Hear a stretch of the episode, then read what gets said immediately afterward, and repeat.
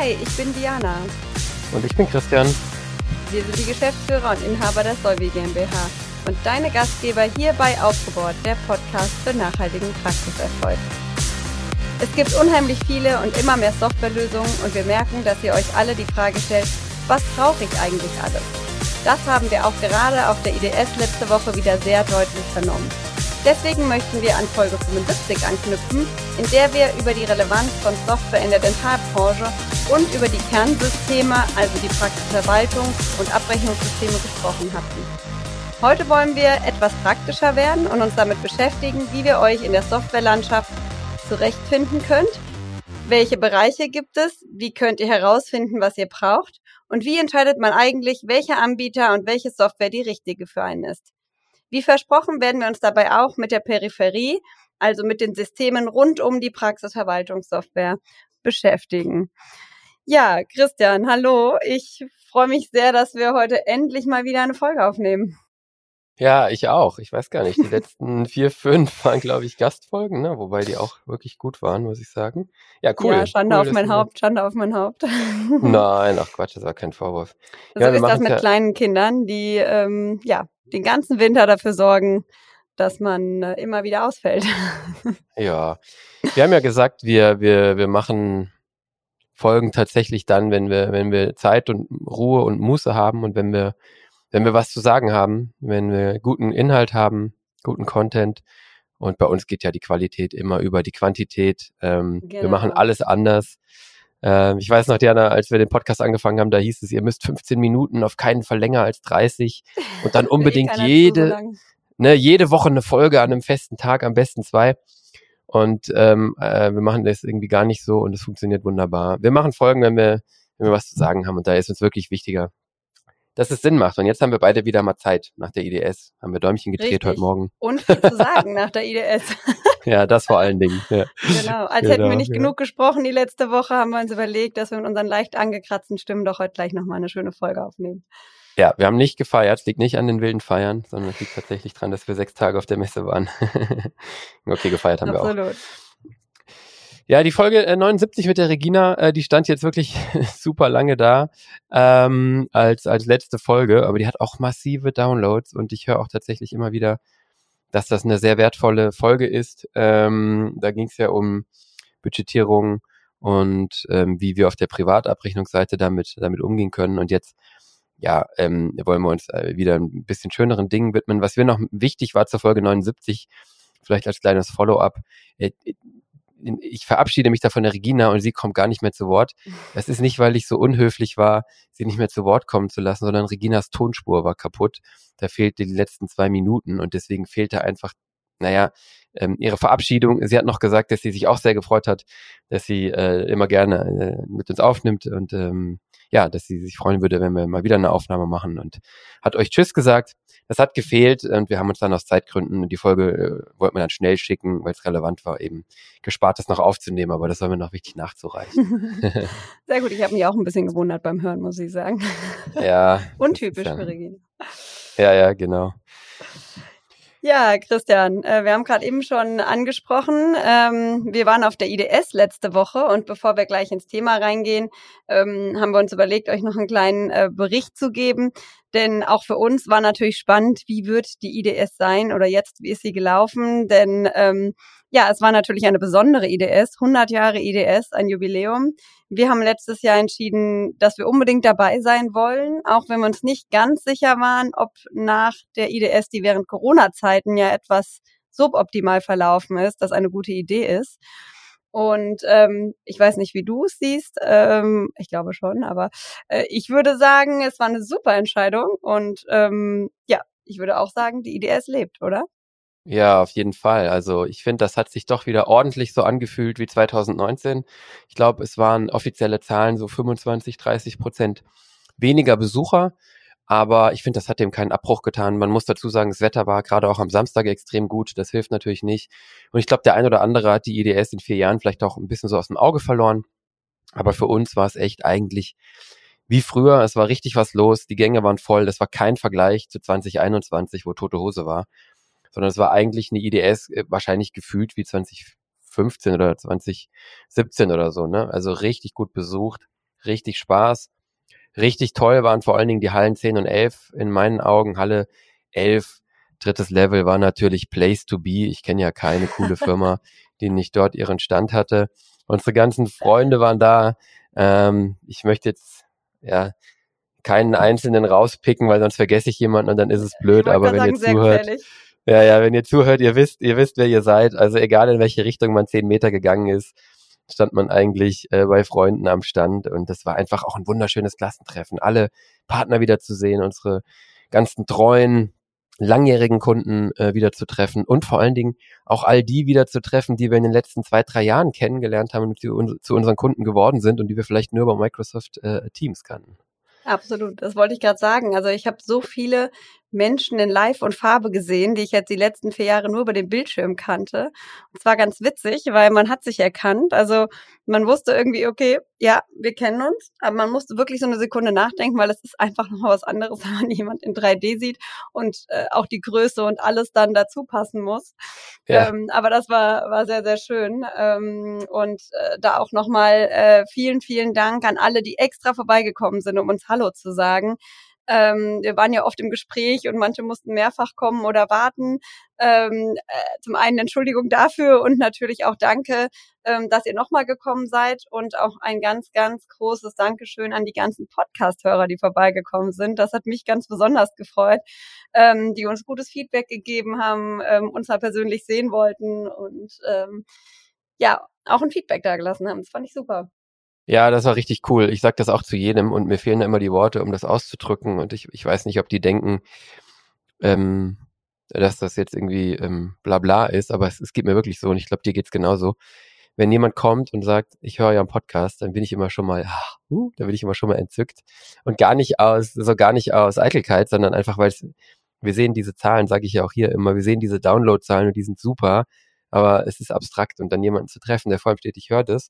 Und wenn die Leute dann noch sagen, was eigentlich alle gemacht haben, das ist richtig gut, mach das weiter, das hilft mir, die Entscheidung zu treffen, selbstständig zu werden oder es hilft mir in meinen täglichen Entscheidungen. Und ich habe ganz viele getroffen, auch die jetzt mittlerweile Kunden sind, die ich beraten darf.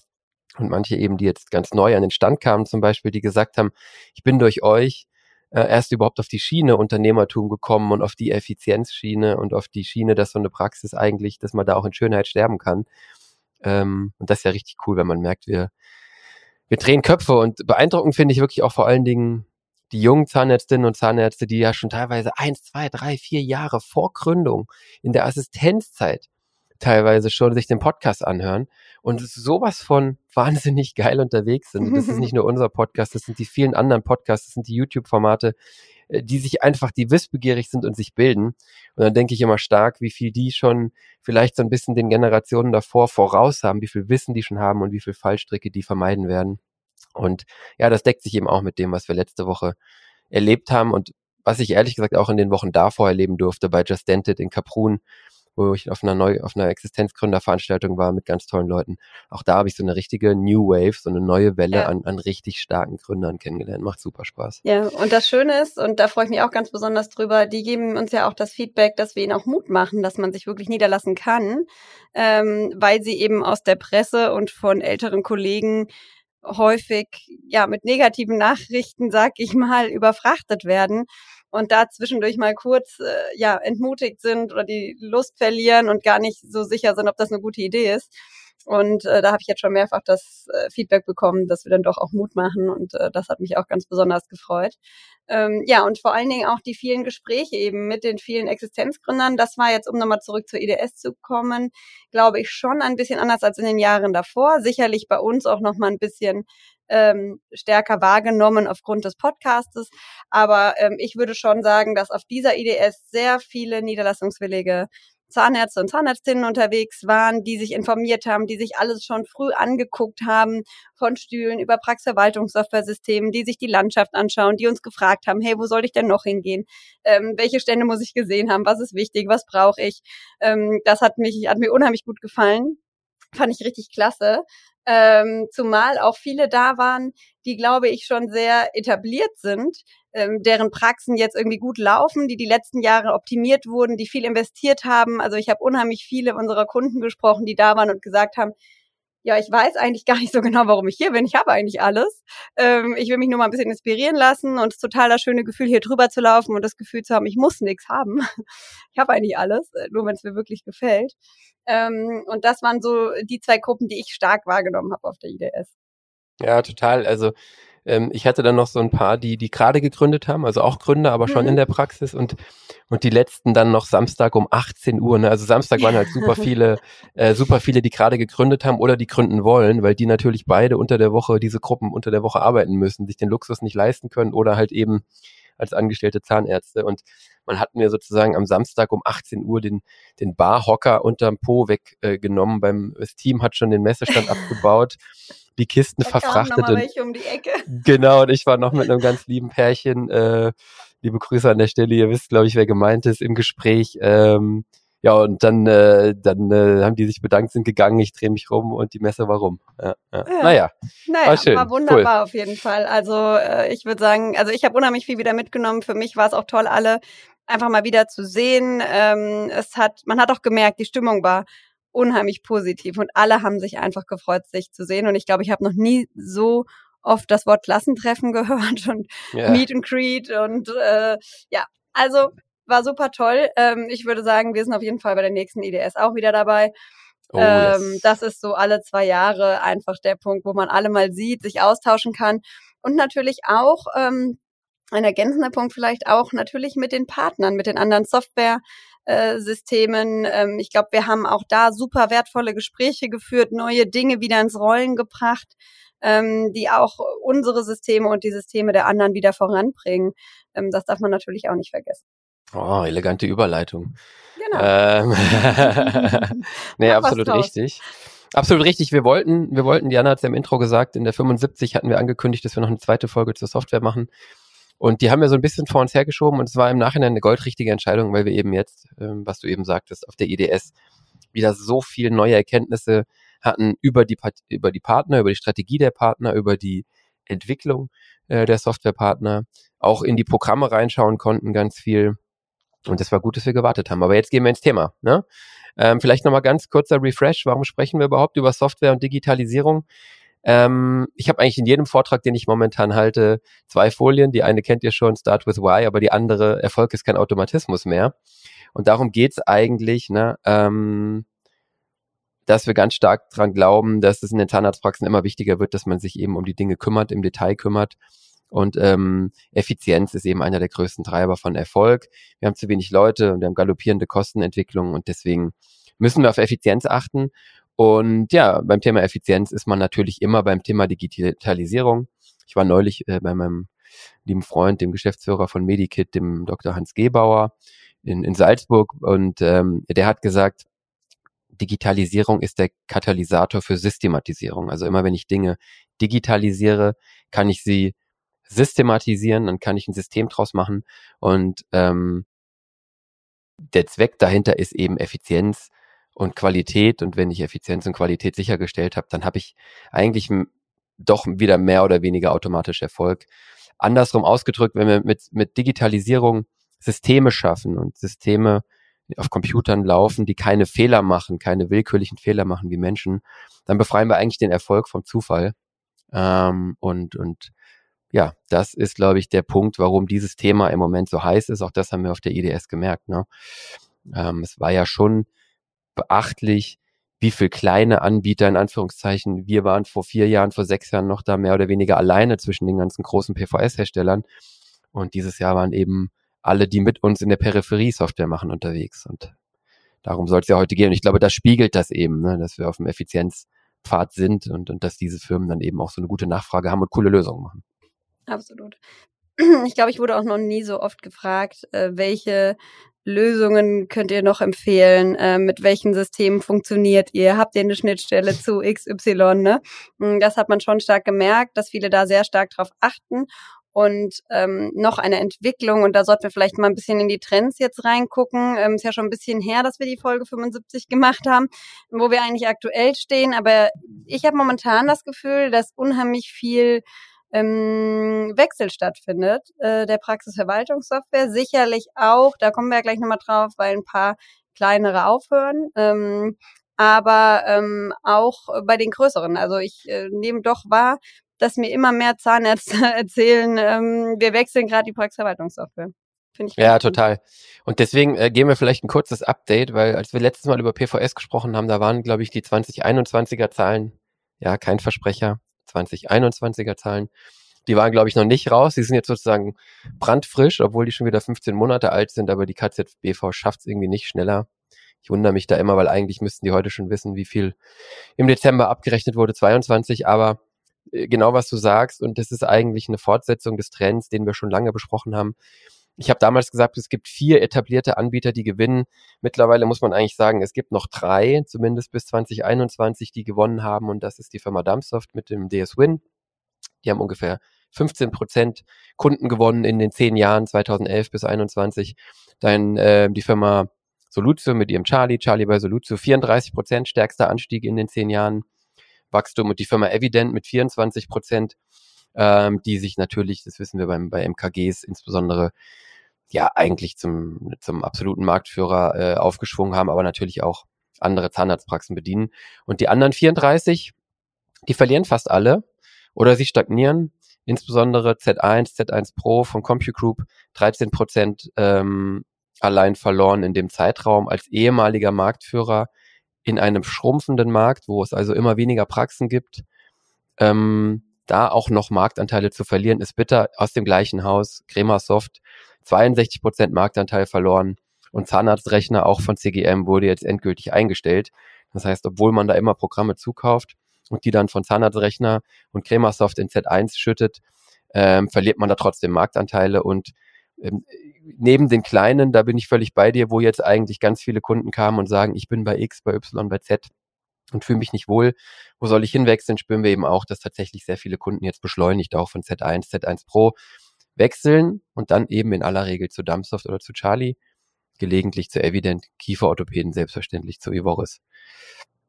Das kristallisiert sich und schärft sich. Ist alles nicht, nicht komplett neu, aber es ist einfach eine Beschleunigung, eine Trendfortsetzung und eine absolute Schärfung. Ja? Also das ist bestätigt.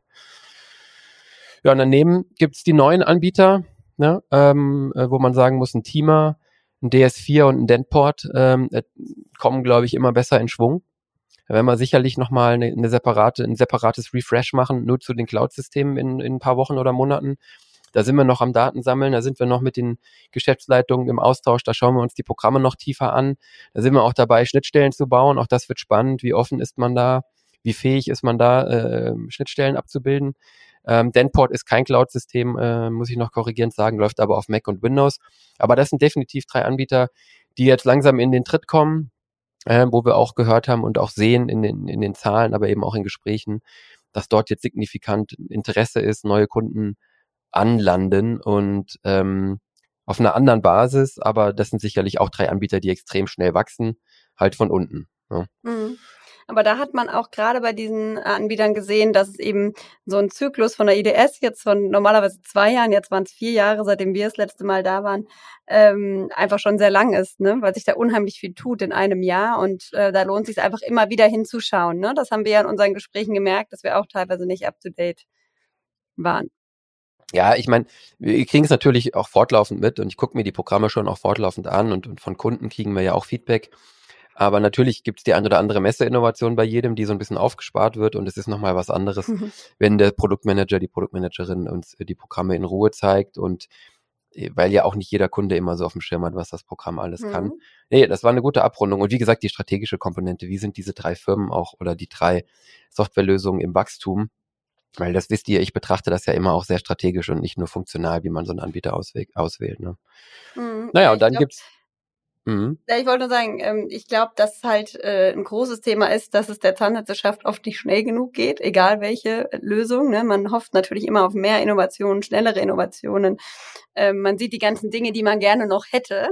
Ähm, und da vergisst man natürlich ein bisschen, dass es auch viele Herausforderungen gerade für alle Softwaresysteme äh, gibt, insbesondere für die Praxisverwaltungssoftwaresysteme. Ne? Also die ganze TI, die war sicherlich sehr, sehr schmerzhaft. Der eine oder andere kämpft immer noch. Und äh, da sind wir, glaube ich, jetzt auch eben an dem Punkt, über den wir gerade eben gesprochen haben, dass es gerade für äh, kleinere Systeme, die eben nur wenig Anwender haben, schwierig ist, das alles umzusetzen und den ganzen Anforderungen gerecht zu werden.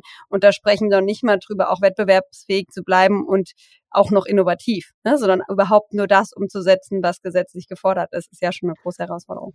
Ja, ja, klar. Wobei du natürlich siehst, dass ähm, diese genannten kleinen Anbieter, die haben ja insgesamt, oder was heißt kleinen Anbieter, äh, DS4 ist ja von Dumpsoft, ne, aber diese kleinen Softwareprodukte, ne, die haben ja Entwicklerteams, äh, die sind ja kleiner äh, in Summe als als irgendwie Subteams bei den großen bei den großen Softwareprodukten und die schaffen es dann trotzdem mit wenigen Leuten.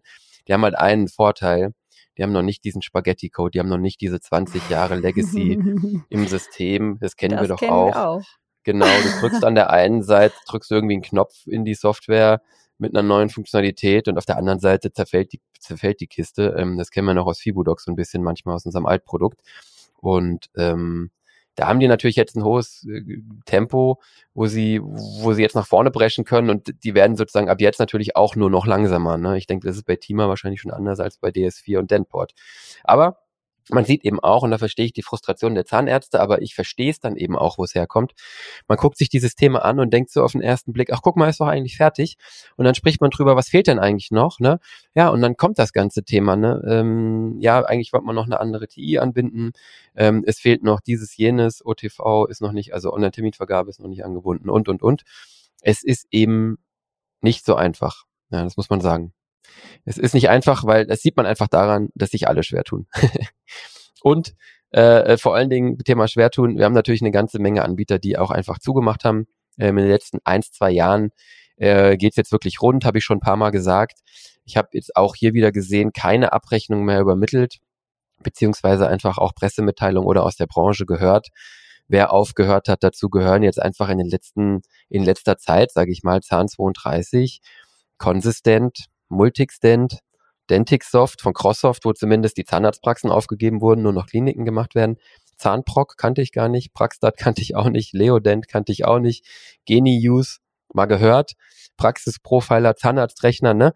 Also das sind alles Programme, die vor fünf, sechs Jahren noch hunderte und Zahnarztrechner vor kurzem wirklich noch über tausend Anwender hatten.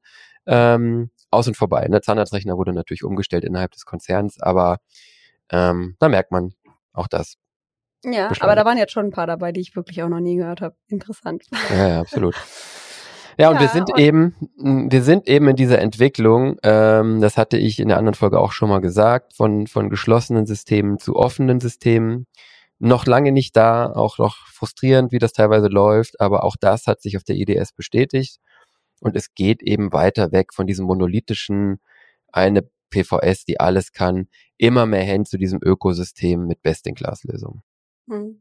Was sicherlich auch darauf zurückzuführen ist, dass eben dieses Thema auch merken, dass es schwierig ist, alles immer perfekt mit allen gesetzlichen Vorgaben parat zu haben und dass es da einfach sinnvoll ist, sich vielleicht auf den Kern zu konzentrieren und den wirklich sauber äh, umzusetzen. Es ist vielleicht noch nicht ganz so stark angekommen, wie es uns äh, gerne lieb wäre, aber wir merken schon, dass sich die meisten ähm, öffnen und ähm, ja da schon auch merken, dass es vielleicht keine gute Idee ist, alles aus einer Hand zu machen. Ne? Wir kennen es noch, äh, Christian, in einigen Systemen, äh, die Buchhaltung zum Beispiel angeboten haben, ne? die dann irgendwann gesagt haben, wir können nicht auch noch diese ganzen Anforderungen und Vorgaben bedienen und immer ähm, ja perfekt umgesetzt haben. Ähm, und da gibt es noch ganz, ganz viele weitere äh, Themen und da freuen wir uns natürlich, dass man sich da mehr öffnet. Ja, äh, also man muss halt sagen, es ist wirklich so, es wollen jetzt eigentlich alle, ja, bei manchen ist es wirklich einfach noch ein Problem, dass, es, dass, dass man sich schwer tut oder die Entwicklungspipeline voll ist und ähm, das noch äh, ein bisschen weiter nach hinten schiebt. Ähm, klar, die ganz Kleinen haben da gar keine Ambitionen mehr, ähm, die verwalten das noch zu Ende. Man muss es einfach sagen, es tut mir leid, ich muss es aussprechen, aber die einzigen, die es nach wie vor nicht verstehen, ist, ist leider die Compute Group Dental ähm, das, das ist tatsächlich so.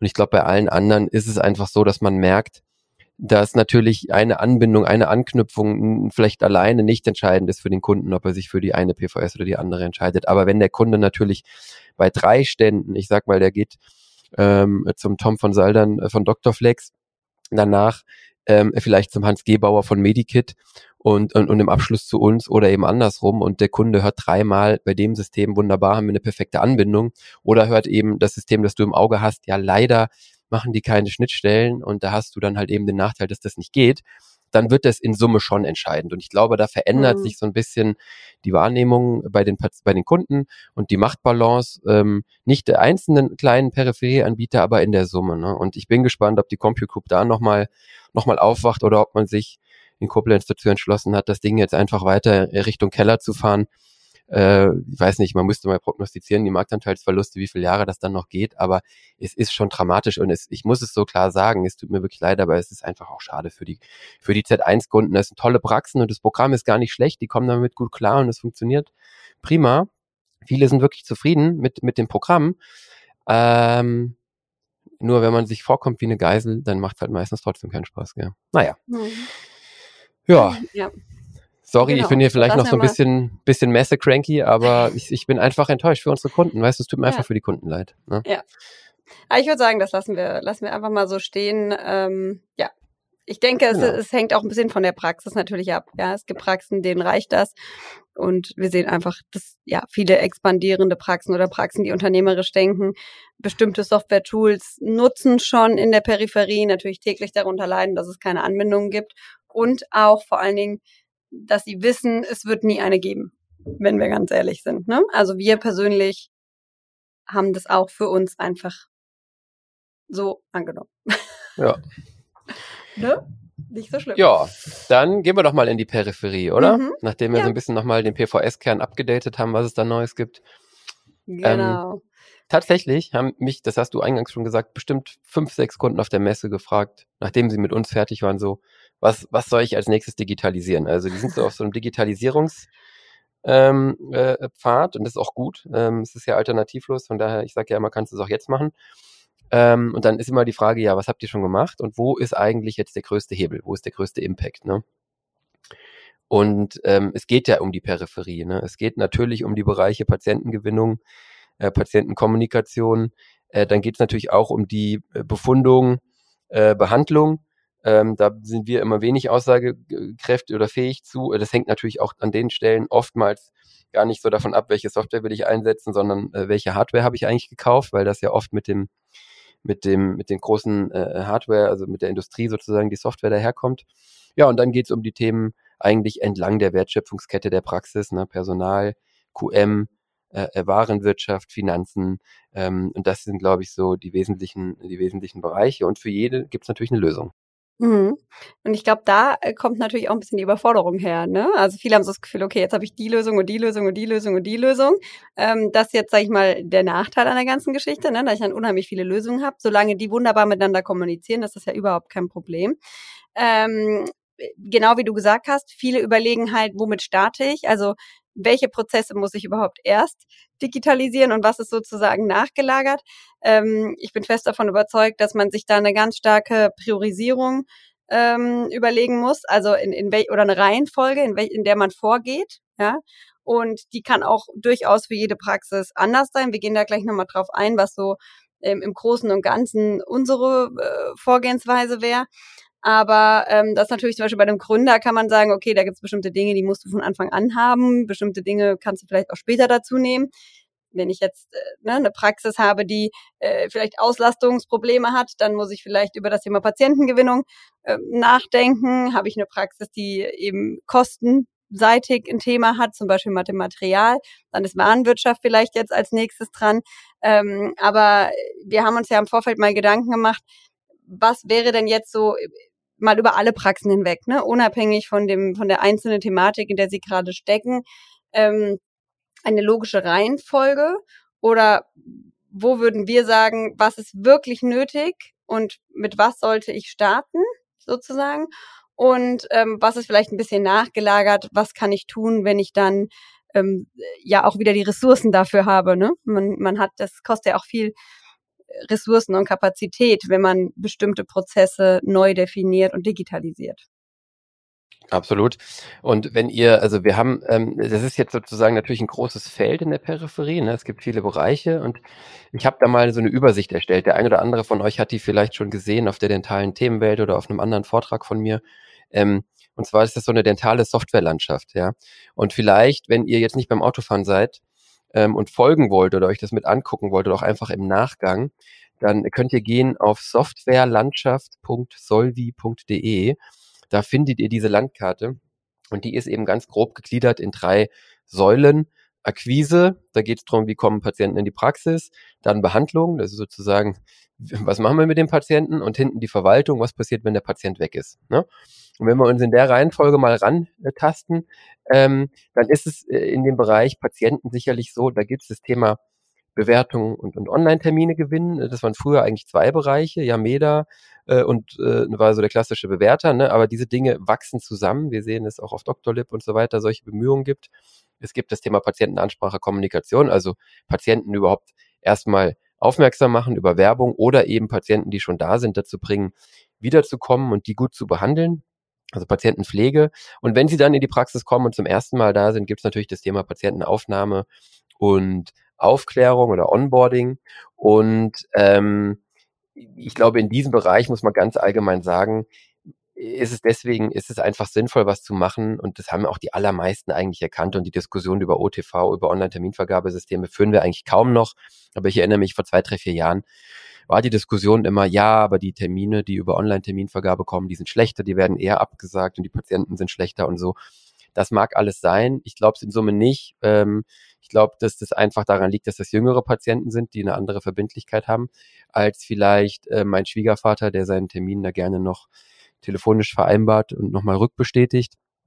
Ähm, aber ähm, es ist ja im Prinzip, stellt sich ja gar nicht die Frage, ob ich das mache, sondern es ist ja wirklich nur die Frage, wann ich es tue. Und ich glaube, da geht es einfach in diesem Bereich Patienten, geht es einfach darum, Hürden zu senken, weil die natürlich genauso ähm, verwöhnt sind wie ihr im Bereich Software. Wenn ihr unzufrieden seid mit eurer PVS, so ist der Patient unzufrieden, sagen wir hier auch oft, wenn er bei Amazon was bestellen kann und morgen ist es da und für einen Termin in der Zahnarztpraxis aber dreimal anrufen muss, bis jemand dran ist, der ihm dann einen nennt, der ihm aber nicht in den Arbeitsalltag passt, ne?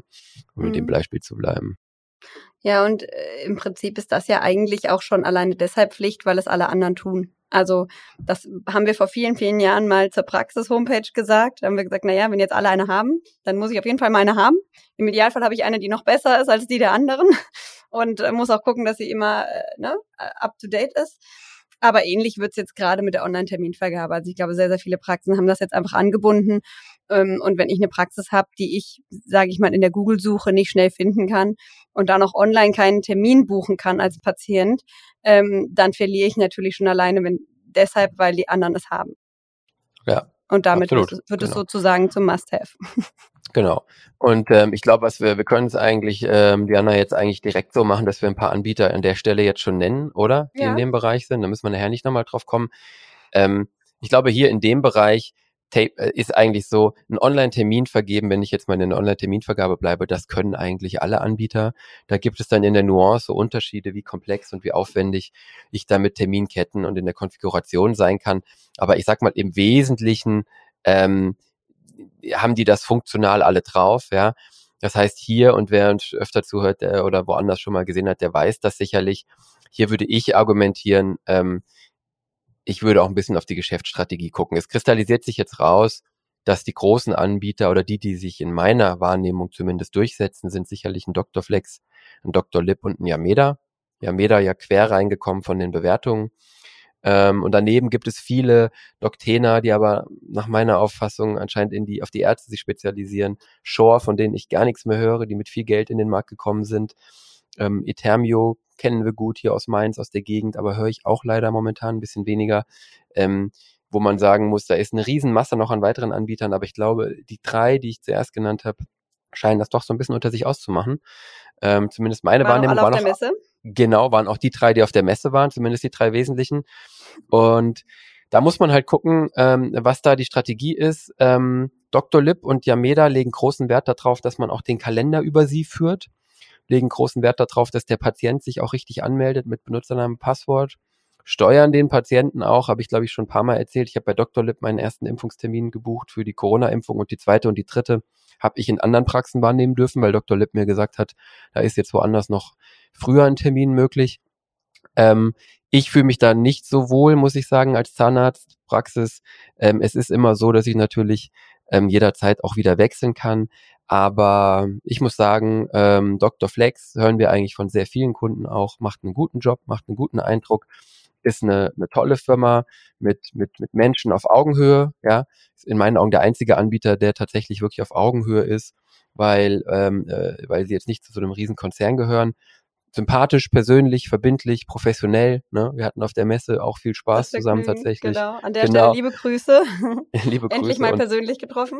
Genau, und, und, und wir sagen das jetzt nicht, weil wir mit den, äh, nicht, weil wir mit denen jetzt befreundet sind oder irgendwas davon hätten, wenn wir die empfehlen, sondern einfach, weil das tatsächlich man auch fühlen kann. Und das wäre vielleicht so ein bisschen der Tipp, sich da auch mal äh, ein bisschen reinzufühlen und, und nicht nur ausschließlich auf die auf die ähm, auf den Funktionsumfang zu schauen, sondern auch ein bisschen längerfristig zu denken und strategisch zu denken und einen Anbieter zu wählen, der ja mit dem ich eben auch gut zusammenarbeiten kann und für den ich wichtig bin. Genau. Und ansonsten wäre da, glaube ich, halt eben auch wichtig, dass man sich noch den Gesamtprozess anguckt und auch schaut, je nachdem, welche Software man eben schon verwendet als Praxisverwaltungssoftware, wo das gut funktioniert.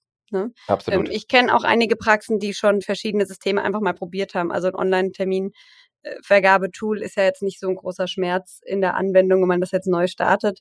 Ähm, die gesagt haben, wir hatten das schon mal, wir haben das probiert, hat mit uns nicht funktioniert oder nicht in unseren Workflow gepasst und dann haben wir eben das andere System ähm, angebunden genau. und jetzt läuft's. Hm? Müsst ihr ausprobieren, müsst ihr gucken, was für euch taugt. Ähm, wer, wer bei Dumpsoft ist, die haben ja zum Beispiel auch ein eigenes Online-Terminvergabesystem, genau. das ein bisschen einfacher ist, aber auch funktioniert.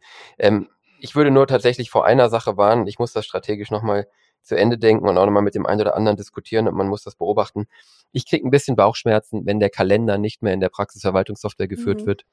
Ähm, und da sind doch äh, zwei Anbieter, die da sehr drauf pushen, sondern der Kalender dann bei dem Anbieter der Online-Terminvergabe geführt wird, weil äh, irgendwie bleibt es am Ende dabei, ihr überführt euren kompletten Patientenstamm zu diesem Online-Terminvergabe-Anbieter. Also nicht nur die, die darüber kommen, haben dann dort einen Account und sind dort bekannt, sondern eigentlich führt ihr alle dorthin. Und ähm, das Patientenverhältnis würde ich als Praxis eigentlich behalten wollen. Gut. Daneben gibt's für die Kieferorthopäden noch, das sollten wir unbedingt noch nennen, IIE Systems. Ähm, von dem Michael Fiste, der ist selber Kieferorthopäde.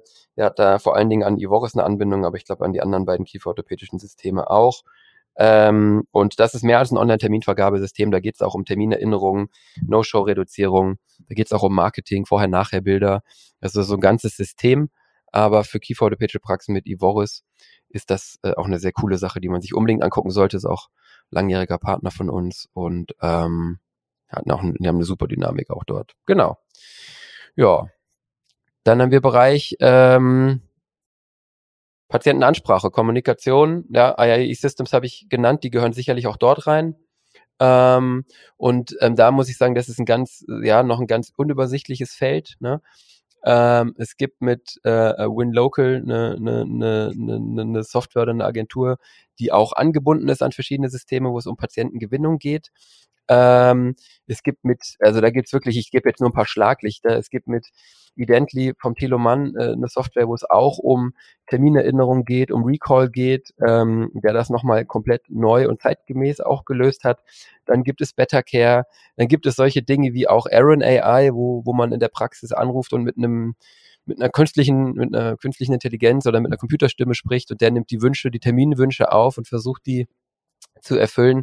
Also in dem Bereich muss ich wirklich sagen, ist es, ist es super, super schwierig, ähm, eine richtige Empfehlung zu geben, ähm, weil, weil es eben auch sehr heterogen ist. Aber auf der Landkarte könnt ihr euch da auch mal, ähm, auf der Software-Landschaftskarte könnt ihr euch da auch mal die relevanten Player anschauen und ein bisschen weiter reingucken. Hätte ich jetzt keine direkte Empfehlung und auch keine weiteren Beobachtungen. Super junges Feld eigentlich noch und ich glaube, mhm. alle noch auch einen Weg zu gehen, aber schon sehr gut funktionabel. Ja, und dann gibt's den Bereich pa Patientenaufnahme, Aufklärung, Anamnese, ne, den Medico Infoscope. Das ist natürlich äh, sicherlich die reifste Lösung dort, auch der absolute Platzhirsch. Ähm, treffen wir in sehr, sehr vielen großen und guten und erfolgreichen Praxen. Hat sicherlich eine gewisse Komplexität, das System. Ähm, ich weiß, dass es nicht alle Praxen unbedingt in den Prozess reinschaffen, aber ich glaube, das System ist über alle Zweifel äh, erhaben, äh, was das kann. Und dann gibt es natürlich jüngere Anbieter, die, die was ähnliches tun wie Athena, mittlerweile aus dem Hause Dumpsoft. ähm, aber nach meinem Kenntnisstand auch gängig mit allen anderen Abrechnungssystemen. Ähm, und dann gibt es Anbieter wie Nelly, ähm, die, die aus einer ein bisschen anderen Ecke, aber mit QR-Codes auch sozusagen die Idee haben, der Patient ähm, kommt in die Praxis, scannt einen Code, setzt sich ins Wartezimmer und der Rest läuft auf dem Handy. Also nochmal schlanker als die Idee, jetzt die Praxis mit iPads auszustatten, weil natürlich jeder mittlerweile auch ein Handy in der Hand hat. Ja. Ähm, für Charlie-Anwender gibt's dann natürlich noch äh, Charlie Documents, also äh, beziehungsweise von unserem lieben Freund Fabian Göckler, das Rose Documents, das auch bei Charlie Documents ähm, bei Rose sozusagen bekannt ist. Also die Firma Charlie vertreibt das auch unter eigenem, oder die Firma Soluzio vertreibt das auch unter eigenem Namen. Und hier wird auch in Kürze oder vielleicht sogar jetzt schon ähm, eben die Möglichkeit geben, Anamnesebögen zu hinterlegen, zu individualisieren und die Patienten ausfüllen zu lassen. Also auch ein Rose kommt sozusagen hier vorne in den Anamnese-Onboarding-Bereich und das kann insbesondere für Charlie-Kunden oder ja, äh, für die natürlich ähm, ein eleganter Flow sein, weil hier dann auch direkt die Dokumente wieder zurück im Charlie landen. Genau. Also wer Charlie hat, sollte sich das anschauen. Mhm. Viele denken ja nur an ihren Digitalisierungsprozess und dass es für sie leichter ist, nicht mehr so viel Papier zu haben. Aber ich glaube, hier an den beiden Stellen geht es einfach auch um Patientenservice. Ne? Also sowohl bei der Online-Terminvergabe ähm, als eben auch bei der ganzen Anamnese, muss ich sagen. Ähm, mich ärgert das maßlos, wenn ich in irgendeiner Praxis sitze und 30 Mal meine Adresse da reinschreiben muss und immer wieder von vorne anfangen und so einen riesen Stapel habe, da würde ich am liebsten immer hingehen und sagen, hier füllen Sie erstmal für mich aus und am Ende geben Sie mir das, ich unterschreibe alles, kein Problem. Ähm, ja, also da genau. glaube ich, kann man einfach auch ein gutes Patientenerlebnis ähm, generieren, beziehungsweise ein schlechtes Patientenerlebnis vermeiden vermeiden, genau. Und es ist ja so, Patienten, das sage ich ja immer wieder auch und du auch, Diana, haben wir ja meistens genug. Trotzdem sollten wir sie gut behandeln, weil im Idealfall sind sie natürlich treue Patienten und Fans und, und, und folgen auch eurem medizinischen Ratschlag und, und haben sich mit der Praxis sozusagen verbunden. Ähm, ähm, und ich glaube, das hat, das hat auch einen Wert in sich, unabhängig davon, wenn wir genug haben. Ne? und wir haben schon ein paar Mal über Patientenzufriedenheit gesprochen, ähm, auch jetzt wieder mit dem Jan Pick auf dem, auf dem Solutio-Stand auf der EDS, ja, wo der Jan dann äh, sagte, natürlich hart für Zahnärzte zu hören, aber er hat völlig recht, ja. Ähm, das Patientenerlebnis hängt eben nur ganz begrenzt davon ab, wie gut äh, vielleicht die, ähm, ähm, die Kunststofffüllung äh, wirklich abgedichtet ist. Das merkt nämlich der Patient nicht, aber natürlich zu einem ganz erheblichen Maße davon, wie sein Terminbuchungserlebnis war und wie er aus der Praxis rausgeht und wie er in die Praxis reinkommt und aufgenommen wird. Gut. Dann haben wir, äh, das war glaube ich so die linke Säule, also wenn ihr die Grafik euch anschaut, die Säule Akquise. Ähm, dann haben wir äh, in der Mitte das Thema Behandlung, äh, ähm, Befundung, Planung und CAD-CAM. Das würde ich jetzt aussparen. Äh, das ist sozusagen der Kern der Praxisleistung. Über die Kernsysteme der PVS haben wir schon gesprochen. Über diese Untersuchung, Befundung, Planung, CAD-CAM können wir ehrlich gesagt nicht gut sprechen, weil das zu weit von uns weg ist. Da würden wir mal, wenn wir eine Folge machen, uns einen Experten vielleicht für die einzelnen Themen suchen, für die einzelnen Bereiche suchen. Und dann gehen wir auf die, auf die dritte Spalte, auf die andere Seite. Und da sind wir nämlich in der Verwaltung, also in den, in den sozusagen Hilfsprozessen und den nachgelagerten Prozessen. Ähm, womit sollen wir starten, Diana? Personal? Ja, und wenn wir in den Bereich ähm, Mitarbeiterbefragung reingehen, ähm, dann ist das Topmedes, ähm, wo ich habe auch gehört, da gibt es in Kürze oder vielleicht sogar jetzt schon auch eine neue Version von, wo es nochmal komplett überarbeitet wird. Ähm, ist wirklich ein, ein super Tool, um ja, Mitarbeiterbefragung in der Praxis ähm, zu machen. Wenn man eine etwas größere Praxis hat und ähm, wissen möchte, wie geht's eigentlich meinem Team, ähm, das ist von der Firma Opti ähm, aus dem hohen Norden. Und wir haben uns das auch schon angeschaut. Wir kennen ein paar Praxen, die damit arbeiten, die damit sehr zufrieden sind. Top Medes. Ne? Und dann gibt's äh, natürlich das Thema, ja, wie gesagt, Mitarbeiterentwicklung. Und da geht es natürlich darum zu verstehen, mh, hm, auf welchem sozusagen an welchem Schritt ist meine sind meine Mitarbeiter jeweils individuell? Wie entwickeln sie sich? Wo sind die Stärken und die Schwächen? Und ähm, das da gibt es ein Tool das nennt sich Avio. Und ähm, dieses Avio das ist von der Yvonne Kasparek und von der Marie Kasparek von Synchrodent entwickelt worden. Ich beobachte das schon länger ist noch relativ frisch hat äh, glaube ich sehr sehr großes Potenzial. Und ähm, müsste man eigentlich mal wirklich ähm, ähm, tiefer äh, mit sich beschäftigen und auch ein bisschen in die Breite tragen ähm, weil es wirklich sehr auch intelligent natürlich von den beiden aufgebaut ist.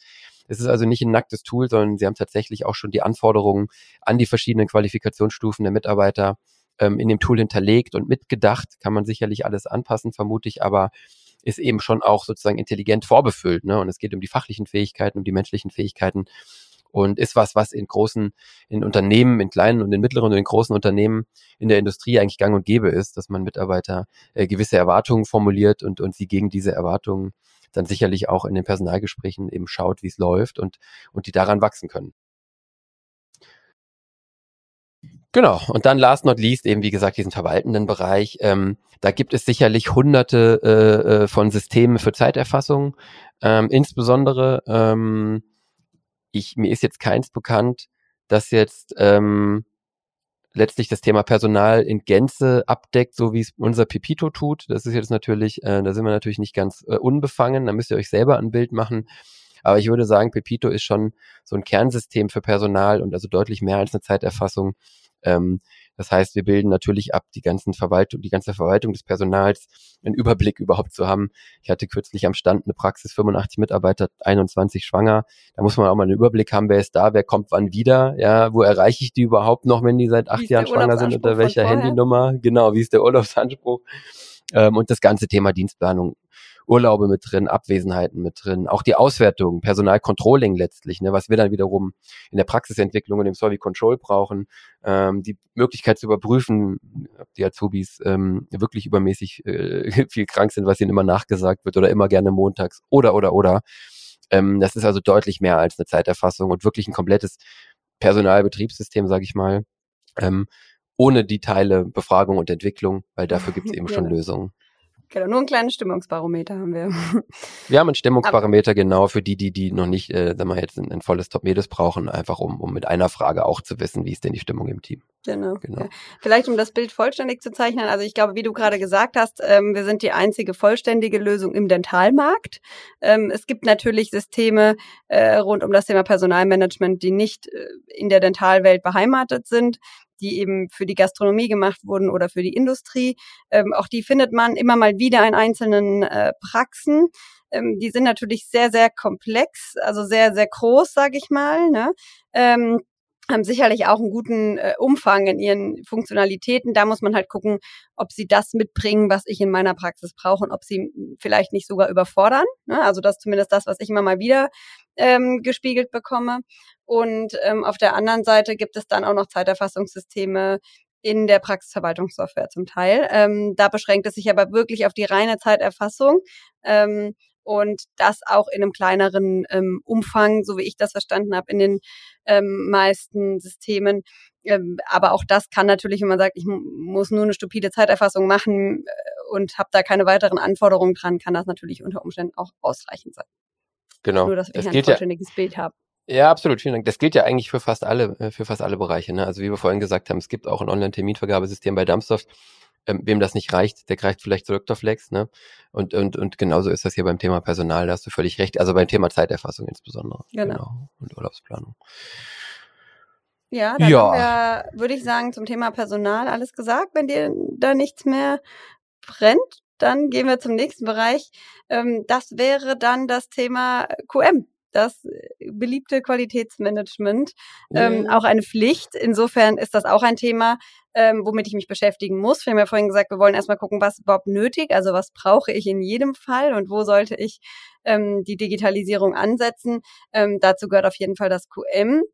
Äh, da glaube ich, ist es super gut, wenn wir da mal vielleicht einen kleinen Marktabriss geben. Also mir fällt das immer sehr, sehr schwer, weil es einfach unheimlich viele Systeme an der Stelle gibt. Ja, also mh, mm, ich würde es gerne ein bisschen größer fassen als QM. Mhm. Ich würde, weil für mich, ich merke immer QM, das ist bei vielen so belegt mit Pflicht, äh, Pflichtenheft und äh, Anforderungen. Und, ja. Genau. Und dann gibt es so 96, 8000 äh, Word-Dateien, die auf einem Server liegen, Hauptsache die, und oder früher hat man sie Im Idealfall, in, ich wollte gerade sagen, ja, Handbuch. In, in solche Ordner äh, geheftet. Ähm, aber das ist ja alles zu kurz gesprungen, ähm, weil das ist ja alles nur die Dokumentation äh, eigentlich äh, der Theorie. Aber es geht ja darum, es in der Praxis gut und richtig zu machen. Und da geht es um die Prozesse. Und da finde ich, erleben wir gerade einen Wandel. Und in dem Bereich Prozesse und QM, wenn ich das mal so zusammenfassen darf, gibt es natürlich auch wirklich sehr, sehr viele Anbieter. Mhm. Nicht alles ist Software. Die Grenzen sind ja fließend. Wenn ich ein Formularpaket zur Verfügung stelle, ist das schon Software. Ähm, für mich tut sich ja tatsächlich an der Stelle wirklich eine Firma hervor und das ist die Medikit. Ähm, wir können hier nicht auf alle Anbieter eingehen, aber da würde ich wirklich sagen, ähm, ähm, wer eine Praxis hat, die an dem Prozessthema gerne Exzellenz hätte und die da effizienter werden will ähm, und auch das QM äh, sozusagen mit einem Schla äh, Schlag sozusagen erledigen will, der ist eigentlich bei Medikit richtig. Ähm, man kann damit, es ist letztlich wie eine Art Intranet, es ist schwer zu, schwer zu erklären, es ist ein Kommunikationstool. Man kann Prozesse damit festhalten und deren Einhaltung sicherstellen, weil man Aufgaben, wiederkehrende Aufgaben dort drin verwalten kann. Man kann jetzt neu seit, seit der IDS, glaube ich, auch da drin chatten, also als datenschutzkonforme und, und auch viel saubere ähm, Alternative zu WhatsApp in der, in der Teamkommunikation. Das Ganze hat eine App und dadurch wird es unheimlich praktisch, weil es nicht in Word auf einem, auf einem Laufwerk ist, sondern jeder Mitarbeiter, jede Mitarbeiterin eigentlich in der App ihre, ihre Aufgaben hat, ihre, ihre Tagesaufgaben hat und ich war kürzlich, äh, wie gesagt, beim, beim Hans Gebauer mit ihm in Salzburg im Firmensitz. Ähm, die machen das Ganze auch für Hotels, aber eben hier auch für Praxen. Und ähm, wir hatten einen, einen anschaulichen Fall, wo, wo etwas vor Ort nicht perfekt gelaufen ist. Und siehe da, es war nicht im eigenen Medikit hinterlegt. Der Hans hat dann sofort das Handy gezückt und den Prozess an der Stelle angepasst. Und ich nehme an, das wird nie wieder passieren, äh, diese Kleinigkeit, die da passiert ist. Und das ist deswegen so wichtig, weil, weil ihr kennt das alle, die, die Sachen, die so funktionieren, wie sie geplant sind, die machen eigentlich keine Arbeit, die gehen schnell, das sind Automatismen. Aber die Sachen, wo es dann stockt, wo etwas anders gelaufen ist, wo jemand was vergessen hat, wenn euer Zimmer vorbereitet wird und derjenige, der es vorbereitet hat oder diejenige hat etwas vergessen, dann fängt es an, nervig zu werden. Dann geht die Lauferei los, dann geht die Sucherei los, dann stockt die Behandlung, dann ist der Patient genervt und irritiert, ja, dann äh, geht irgendwie die, die Tonlage äh, in der Praxis auf einmal, äh, wird dann schlechter, ja. Ähm, und das ist einfach komplett vermeidbar, ja, weil Computer keine, keine Sachen vergessen. Und äh, ihr müsst euch vorstellen, einfach wie ein Checklisten, Aufgaben und, und Prozessverwaltungstool. Ne? Und das QM eben kann man da drin selber abbilden. Man kann aber auch, auch wieder die Firma Opti, äh, die hier ein QM-System im Medikit für, ich glaube, eine vierstellige Anzahl Praxen äh, pflegt und, und mit unterstützt aus der Ferne sozusagen. Das ist auch, auch eine sehr gute Lösung, ähm, wie, man, wie man das in Kombination machen kann. Ich muss auch sagen, ich habe sehr viele äh, Kunden in der Beratung, die einfach super happy damit sind. Also die sagen, wir haben ganz viele Themen nicht mehr und die Medikit nicht mehr missen wollen. Ne? Also Absolut. Ich habe jetzt, also ich persönlich habe noch nichts Negatives gehört. Nee, ich glaube, die Herausforderung bei Medikit ist tatsächlich, mh, mm, das Etablieren ähm, wahrscheinlich? Ja, genau, die, die, mhm. die Etablieren. Und es liegt aber gar nicht an Medikit, ja, sondern es liegt natürlich daran, wenn die Praxis jetzt hofft, ich schaffe mir jetzt Medikit und alle, all meine mhm. Probleme sind weg, das stimmt natürlich nicht, weil ich muss natürlich die Prozesse da reinbringen. Und der Prozess ist natürlich super elend und super komplex und dauert super mhm. lang und das kennen wir auch, Diana. Sehr viel. Wir haben äh, ja. den Prozess auch hinter uns oder der läuft ja bei uns im Prinzip auch fortlaufend, aber, aber mit jedem Prozess, der drin ist, spürst du natürlich den Erfolg. Ne? Mhm. Also es ist eine, eine Leinwand oder eine, ein Werkzeug, mit, mit dem du super toll arbeiten kannst. Aber du musst natürlich lernen und das ganze Team, das kannst du nicht, nicht kapseln, das ganze Team muss lernen, wie man damit am besten arbeitet. Und ich glaube, das hört nie auf. Mhm. Und das ist ja aber mit jedem dieser Systeme so, ne? Also das kennen wir aus unserer Buchhaltung. Wenn du jetzt anfängst mit Solvi Flow, da kommen wir ja gleich nochmal drauf, ähm, dann muss ich natürlich auch erstmal einen Prozess etablieren. Das geht ja nicht nur um die Software, sondern ich muss mir überlegen, wie möchte ich es machen, wer wendet das an. Äh, alle Prozesse müssen einmal auf links gedreht werden. Ähm, das gleiche gilt äh, für Personalmanagement und, und, und, und, und. Ne? Die wenigsten Sachen werden ja einfach so aufgedockt, also gibt es natürlich ein paar Ausnahmen, ähm, sondern das meiste ist ein bisschen tiefer greifend. Insofern habe ich gerade gedacht, vielleicht müsste man sogar mit Medikit anfangen ähm, und dann gleich alle Prozesse, die man umstellt, da dokumentieren. Ja, und es wird natürlich immer schlimmer, bevor es besser wird, wenn du Prozesse änderst. Und das vergessen viele. Eine Softwarekauf bringt gar nichts. Da kommt immer eine Prozessänderung mit einher. Und äh, du kannst halt Medikit auch zum Beispiel perfekt benutzen, um deine Solvi-Flow-Prozesse da drin zu dokumentieren. Ja, ähm, also anstatt die einfach einzuüben und zu leben, wäre es besser, du dokumentierst die, weil wenn das nächste Mal die Person geht, die für XYZ zuständig ist oder schwanger oder krank ist, äh, dann macht das gar nichts, weil dann gibt es im System einen Stellvertreter und der weiß ja, ohne dass er nachdenken muss und ohne dass was vergessen gehen kann, was er tun muss. Ne? Oder ein anderes schönes Beispiel, ähm, wir haben ja Pepito mit Medikit angeknüpft. Äh, dann müssen die Mitarbeiter gar nicht täglich in Pepito gehen und gucken, ob es was Neues gibt, ob es einen neuen Dienstplan gibt oder ob sich was an dem Urlaub geändert hat, sondern die arbeiten mit Medikit und Medikit ist die Prozess- und Kommunikationsplattform und wenn sich in Pepito was ändert, kriegen die Mitarbeiter jeder individuell für sich im Medikit die Informationen darüber und können mit einem Klick rüber ins Pepito springen und, und eben äh, ne, gucken, was los ist und, und, und, die, und, die, und die Änderungen akzeptieren oder bestätigen oder eben ähm, eine Handlung ergreifen. Und es ist eben eine Steuerungs- und Prozessplattform und das ist, ist unheimlich, unheimlich mächtig und unheimlich cool. Und ich glaube, wenn man es einmal etabliert hat, kann man sich auch gar nicht mehr vorstellen, wie es ohne geht. Und jetzt wisst ihr eben auch, dass ich da eben dieses Steckenpferd habe. Ähm, für mich ist eben immer auch wichtig, wie ist der Anbieter. Ich war in Salzburg, das ist eine super Firma, super dynamisch, super erfolgreich. Ja, die gehen garantiert ähm, nicht äh, äh, insolvent oder aus dem Markt. Da braucht ihr gar keine Sorge haben, dass ihr da auf eine Lösung setzt, die es irgendwie in Kürze nicht mehr geben könnte. Es sind super sympathische Leute. Das Medikit-Team ist auch jetzt irgendwie wirklich in der Größe, wo die auch absolut auf Augenhöhe sind. Sehr kompetent, hilfsbereit und ähm, ja, also da gibt es eigentlich in meinen Augen wirklich nichts, nichts auszusetzen. Auch von der Geschäftspraktik her ist das wirklich eine faire Sache. Mhm. Ja, was haben wir noch? Dann, ähm, wenn wir, würde ich sagen, sind wir durch mit dem Thema QM-Aufgabenprozesse, oder? Genau, also gibt Dann, natürlich tausend andere Tools, die müsst ihr euch anschauen, aber ich glaube, keins ist so umfänglich, womit man die ganze Praxis so abbilden kann wie Medikit. Punkt. Dann gibt es aus meiner Sicht noch äh, zwei Bereiche, die wir beleuchten sollten, die nämlich auch zu den Kernprozessen in der äh, Praxis gehören. Das eine äh, passt jetzt eigentlich ganz gut zu dem Thema, was wir gerade hatten. Wir haben es gerade schon angeschnitten mit Solviflow. Ähm, das Thema Buchhaltung und Finanzen. Ähm, ich werde häufig von Gründern gefragt, die dann unsere ganzen Lösungen angucken. Ja, womit soll ich denn starten? Was brauche ich denn unbedingt? Und da ist meine Antwort eigentlich immer definitiv ähm, den Buchhaltungsprozess zu digitalisieren. Denn ähm, das habe ich natürlich von Anfang an. Ich habe Belege, ich habe Zahlungen und das ist etwas, was ich in einem täglichen Doing ähm, erledigen muss. Also das ist auch keine Kür, sondern das ist wirklich Pflicht. Ich muss meine Buchhaltung machen, ob ich möchte oder nicht. Die Frage ist nur wie.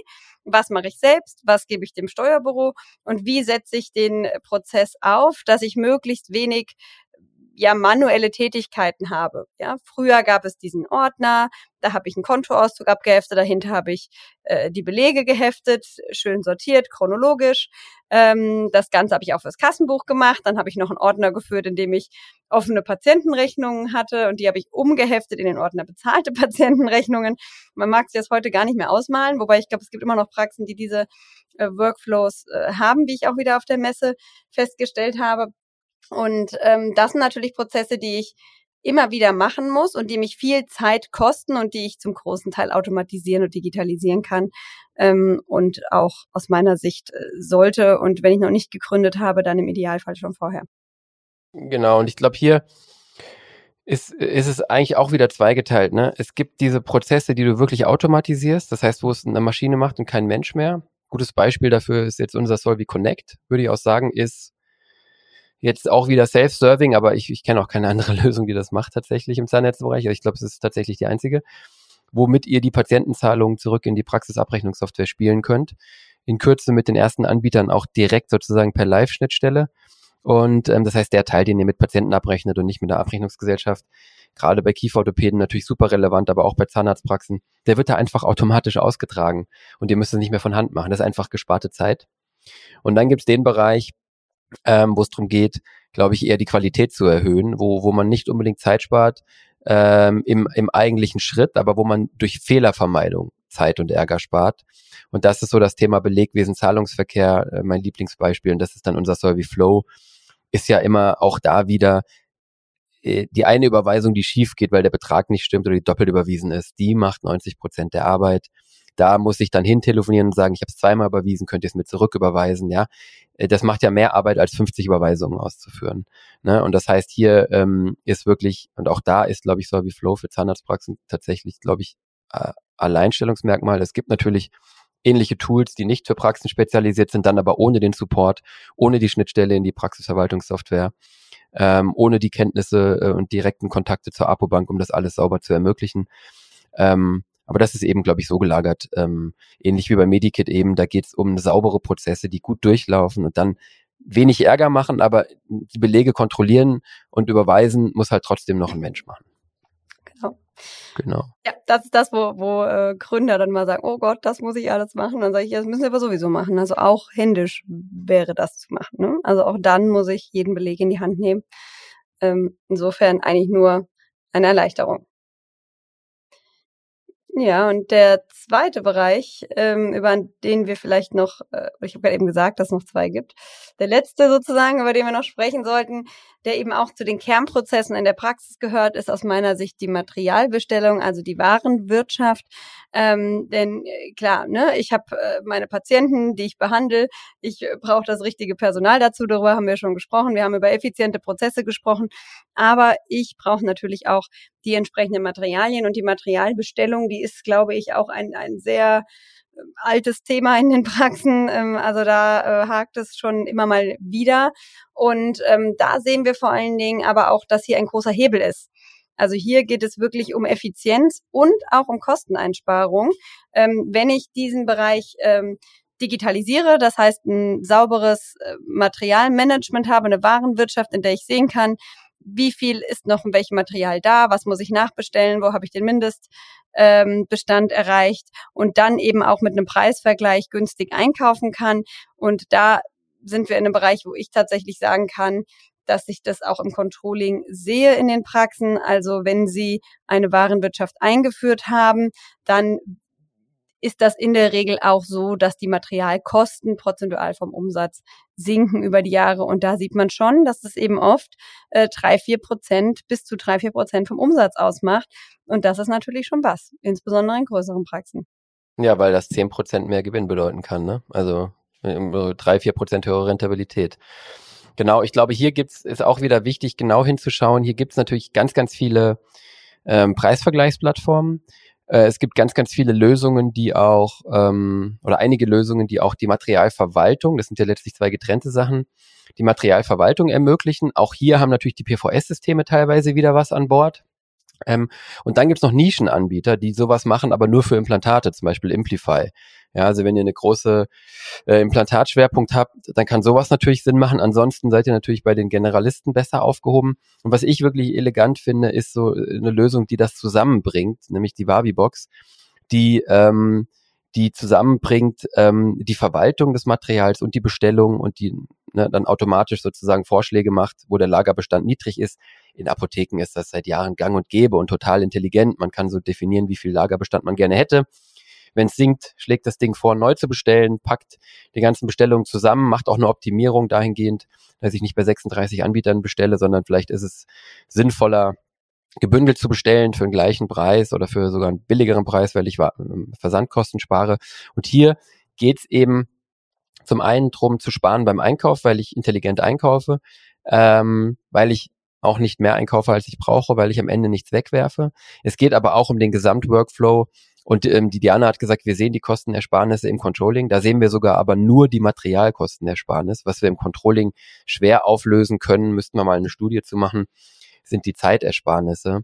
Ähm, dadurch, dass der Gesamtmaterial-Workflow einfach optimiert werden kann. Ne? Und ähm, wenn man da sozusagen einen strukturierten, sauberen Prozess hat, auch hier kann das wieder ein gewisser Schmerz sein bis dahin, aber ähm, das, das bringt einfach eine Zeitersparnis. Sie ist sicherlich im Bereich von Stunden äh, pro Monat. Ne? Und äh, dazu kommt natürlich die volle Transparenz. Was habe ich am Lager? Was äh, läuft bald ab? Also das kennen wir alle, das Spielchen von dem sozusagen äh, verschiedensten Implantatsystemen, die rumliegen und verschiedensten Verbrauchsmaterialien, unterschiedliche Wünsche von Ärzten, die dann irgendwann sozusagen gar nicht mehr im Überblick gehalten werden.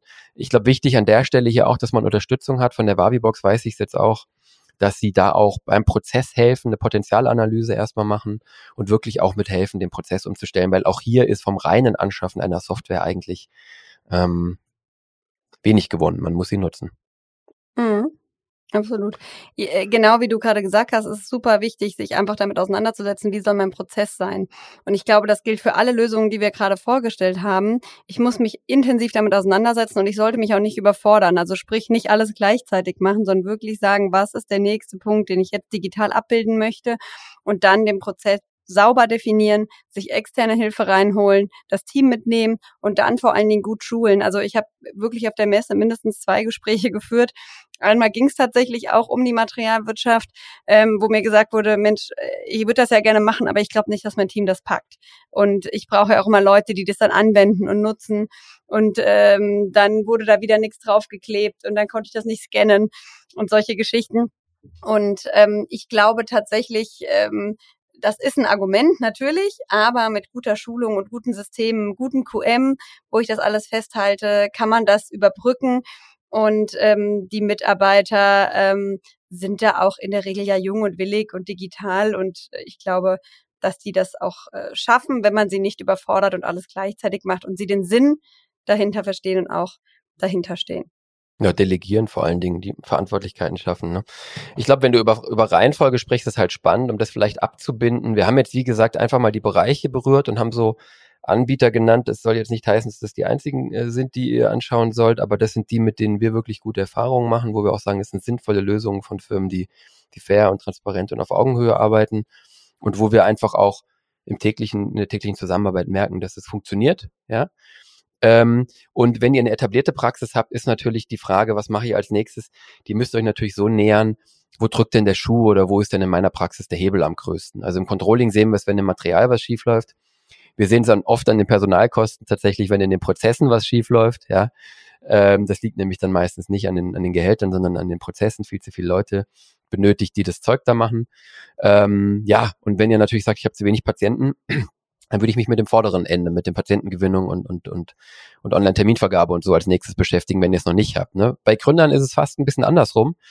Da ist ja die erste Aufgabe immer, also insbesondere bei einer Neugründung, aber auch bei einem Praxisübernahme, äh, geht es ja auch darum, die Patienten zu ersetzen, die vielleicht nicht mehr kommen äh, mit dem neuen Inhaber. Also da würde ich eigentlich sagen, wenn ihr eine neue Website macht, gehört dann heutzutage immer ein Online-Terminmanagement drauf. Das würde ich überhaupt nicht mehr diskutieren wollen. Und dann sind wir immer große Fans davon, die Praxisfinanzen, Belege, Zahlungsverkehr ab Tag eins sozusagen Praxiseröffnung oder Übernahme minus drei Monate Größenordnung, Diana wahrscheinlich, ne? Schon direkt die Belege zu digitalisieren, den Zahlungsverkehr sauber zu haben, dann habt ihr Ordnung da drin und müsst euch bei keiner Steuerprüfung später fragen, habe ich das jetzt auf Papier oder war das schon digital, sondern ihr habt einfach alles auf Papier. Und dann würde ich mich peu à peu den weiteren Themen widmen. Ich würde auf keinen Fall zu einer Praxisgründung jetzt am Stichtag eine Praxisverwaltungssoftware umstellen. Die Diskussion haben wir immer wieder. Das bietet sich an nach ein, zwei Jahren, wenn man drin ist. Vielleicht taugt sie einem, dann kann man da bleiben. Vielleicht möchte man oder muss man wechseln. Und dann kommen Themen wie Personal, wenn die Praxis ein bisschen größer geworden ist, äh, wie Anamnese, Patientenaufnahme, wie Material und vor allen Dingen auch die Prozesse Medikit. Ähm, das sind dann, wäre für mich so, glaube ich, so eine, so eine halbwegs logische Reihenfolge. Aber mit Online-Terminmanagement würde ich immer starten und Finanzen ab Tag 1 digital würde ich auch sagen. Genau, da insbesondere aber eben Zahlungen, Belege, Buchhaltung. Vielleicht um das nochmal abzugrenzen. Das Thema Controlling kann hingegen auch noch ein bisschen warten. Also ich habe viele Gründer, die wollen natürlich, weil sie unseren Podcast hören, ähm, von vornherein effizient sein und Controlling machen. Ähm, da ist es natürlich so, das ist natürlich super, wenn man das packt und schafft. Ähm, aber man muss natürlich erstmal die Praxisprozesse, also die alltäglichen Prozesse ins Laufen bringen, bevor man dann wirklich den Kopf dafür hat und die Zeit hat zu sagen, jetzt beschäftige ich mich auch noch damit, wie ich es besser machen kann und der Optimierung. Ähm, und ich muss natürlich auch erstmal ein bisschen ja Rückblick haben, um zu wissen, was lief gut, was lief nicht gut, wo stehe ich, wo habe ich Potenzial. Ähm, das wäre jetzt was, ähm, auch wenn es vielleicht jetzt nicht in unserem Sinne ist, aber womit man ein bisschen warten kann. Ja, wobei, was heißt ein bisschen warten? Also ich mache das jetzt mit meinen Gründern tatsächlich nach drei, vier Monaten immer das erste genau, Mal. Genau, aber nicht am Tag ja? eins, das meinte ich. Nein, nein, nicht also am Tag eins. Nicht jetzt drei, vier Jahre warten. Da geht's ja auch, und, und an der Stelle muss man ja sagen, geht's ja weniger um eine Software und da muss man auch keine Prozesse ändern, sondern gerade in unserem Controlling as a Service machen wir ja anfangs fast alles. Ne? Und ähm, das finde ich total hilfreich tatsächlich. Du hast völlig recht, nicht an Tag eins, aber dann doch kommt relativ schnell die Frage, äh, wie läuft eigentlich? Konto ist so negativ, aber gefühlt äh, in der Abrechnungssoftware sieht's doch gut aus. Und da dann nach zwei, drei Monaten, drei, vier Monaten spätestens dann auch sozusagen die Klarheit reinzubringen, ist die Entwicklung die, die wir erwartet hätten? Ist das normal, was wir da gerade sehen? Ähm, oder ist irgendetwas doch schief? Ähm, genau. Ja, aber du hast da hast du recht. Völlig, vor allen Dingen die wirtschaftliche Entwicklung, also die erbrachten Einnahmen mal zu sehen mit den geflossenen Ausgaben hilft natürlich. Und meine Ist-Zahlen zu sehen im Vergleich zu meinem Plan, weil vielleicht ist es nicht so toll, aber ich sehe in meinem Plan, okay, ähm, es war aber auch so geplant, weil wir eben davon ausgehen mussten, dass wir nicht gleich ähm, bei der Vollauslastung sind. Genau. Gut, ja. also wenn ihr die Softwarelandschaft nochmal in Ruhe angucken wollt, alle Systeme sehen wollt, geht ihr auf softwarelandschaft.solvi.de. Ähm, wenn ihr da, euch da irgendwas fehlt, schreibt mir gerne, wenn ihr zuhört und einer von den Anbietern seid und euch sozusagen äh, da nicht berücksichtigt seht oder äh, wir etwas falsch dargestellt haben oder unzureichend gewürdigt seht. Schreibt mir auch gerne an christian.solvi.de. Können wir gerne diskutieren. Wir wollen immer dazulernen. Ich will diese Karte komplett machen und wir wollen ein volles Bild zeichnen. Ebenfalls, wenn ihr gute oder schlechte Erfahrungen mit einzelnen Anbietern habt, hilft das Absolut. natürlich auch. Absolut. Gut, dann würde ich sagen, sind wir damit eigentlich fertig. Vielleicht als Ausblick, ähm, es gibt viele neue Entwicklungen, auch viel Dynamik am PVS-Markt. Wir haben es eingangs gesagt. Ähm, die neuen Player äh, sind unterschiedlich erfolgreich. Die bestehenden Player haben unterschiedliche Herausforderungen. Und wir sondieren auch hier weiter die Lage ähm, und werden uns da sicherlich nochmal äh, mit, einem, mit einer, mit einer Update-Folge auch in den nächsten Monaten melden. Und ansonsten würde ich sagen, Diana. Sind wir am Ende ähm, dieser Folge. Ganz zum Schluss ähm, habe ich vielleicht noch einen kleinen ähm, Aufruf. Nach wie vor äh, Solvi sucht. ähm, denn ähm, ihr alle, die uns zuhört und ganz, ganz viele andere Zahnarztpraxen sind sehr ähm, digitalisierungswillig. Ähm, und das finden wir ganz toll. Daher haben wir eine sehr hohe Nachfrage nach unseren Softwarelösungen und wollen damit natürlich auch unser Team verstärken. Ähm, schaut gerne unter www.solvi.de slash jobs. Ähm, wenn ihr vielleicht auch jemanden kennt, für den das interessant ähm, sein könnte, ähm, dann ähm, gebt es gerne weiter. Ansonsten, wenn ihr das Thema Software in eurer Praxis strategisch angehen und die Digitalisierung vorantreiben wollt, dann meldet euch gerne bei uns und schreibt uns an aufgebaut.solvi.de oder bucht euch direkt einen Termin auf www.solvi.de slash Christian. Ähm, er ist hier definitiv, würde ich sagen, von uns beiden eher äh, der Experte. Selbstverständlich dürft ihr euch natürlich auch jederzeit einen Termin bei mir buchen. Ja, ansonsten würde ich sagen, sind wir am Schluss. Wir hoffen, dass wir euch einige wertvolle ähm, ja, Gedanken mitgeben konnten, euch einen Überblick über den Softwaremarkt geben konnten und ähm, ja, dass ihr ein bisschen Einblick gewinnen konntet ähm, und natürlich, dass die Folge euch gefallen hat. Wenn das der Fall ist, erzählt es wie immer gerne weiter und lasst uns auch gerne eine Bewertung da. Vielen Dank, macht's gut, ciao. Bis dann, tschüss.